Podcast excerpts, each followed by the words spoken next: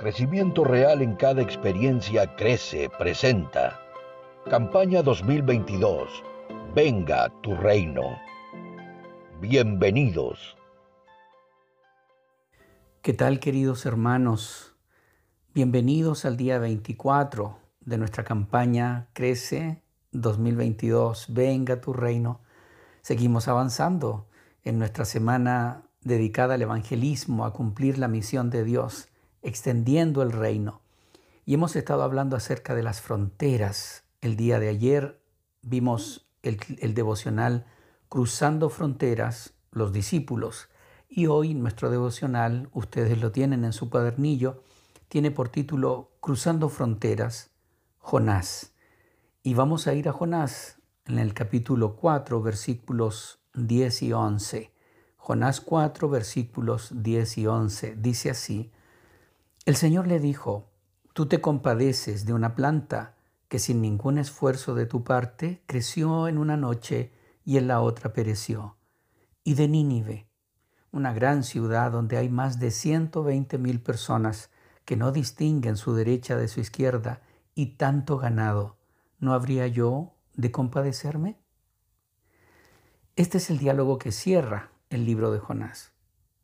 El libro cuenta la historia de Jonás, un profeta que recibe la comisión de ir a Nínive, capital del imperio asirio, para anunciarles un juicio por su maldad y llamarlos al arrepentimiento.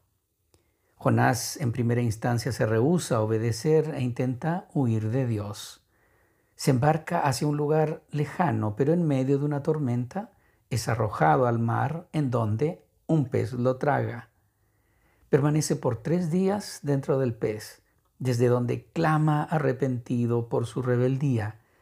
El pez lo arroja a la tierra, ¿verdad? Y entonces obedece su llamado y va a Nínive para anunciarles el mensaje divino. Contra todo pronóstico, Nínive se arrepiente de corazón y clama por perdón. Jonás sube a un monte para ver en primera fila el castigo divino sobre esta ciudad pecadora. Justo en el lugar que escoge para observar, crece providencialmente una planta silvestre que le provee de sombra.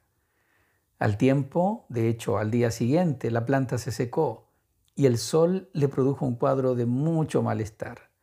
Jonás ya no puede más, explota en ira contra Dios y entonces Dios le responde con la frase que leímos al principio.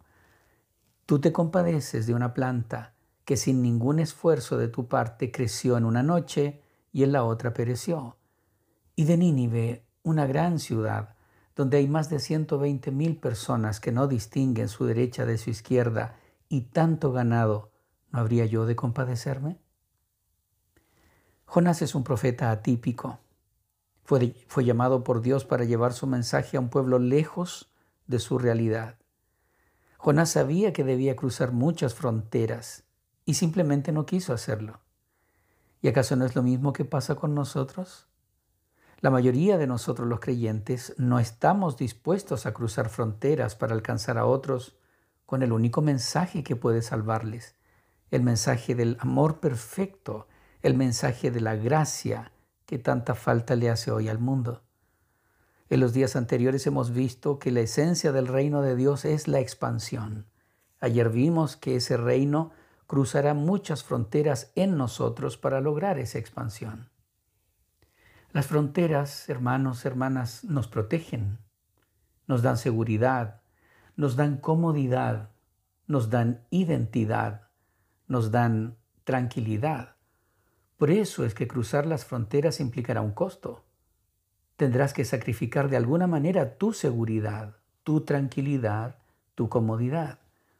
Y es asombroso pensar en cómo los hijos de Dios nos hemos acomodado tras nuestras fronteras, cuando la Biblia nos enseña que para hacer posible nuestra redención, Dios tuvo que cruzar fronteras. Y lo hizo. Siendo Dios, se hizo hombre Siendo hombre se hizo siervo. Siendo santo como ninguno de nosotros lo es, habitó con los pecadores y la Biblia dice que se hizo pecado. Siendo judío, con todas las de la ley, habló, recibió y sirvió a samaritanos, a romanos y a otros gentiles. Siendo varón, habló, recibió y sirvió a mujeres. Siendo rabí reconocido, recorrió las calles y villorrios de toda Palestina sirviendo a la gente. Siendo un hombre íntegro, hizo contacto con una prostituta, un recaudador de impuestos, con leprosos. Siendo fiel a la ley, sanó en sábado, desafiando las reglas religiosas de su tiempo. Siendo todopoderoso, guardó silencio cuando lo torturaban y crucificaban. Siendo un judío fiel a su cultura, se dejó exhibir desnudo en una cruz. Finalmente, siendo Dios inmortal, el dador de la vida, experimentó la muerte por nosotros. No era posible nuestra redención sin cruzar primero una frontera o muchas fronteras. Así que si creemos que solo el misionero que va a otro continente o a otra cultura es el único que cruza fronteras, estamos equivocados. Tú y yo debemos cruzarlas también. Dios quiere que cruces las fronteras que sean necesarias para cumplir su misión, tal como fue con Jonás. Él cruzó las fronteras para salvarte, para salvarme, y Él espera que tú y yo hagamos lo mismo. Dios te bendiga.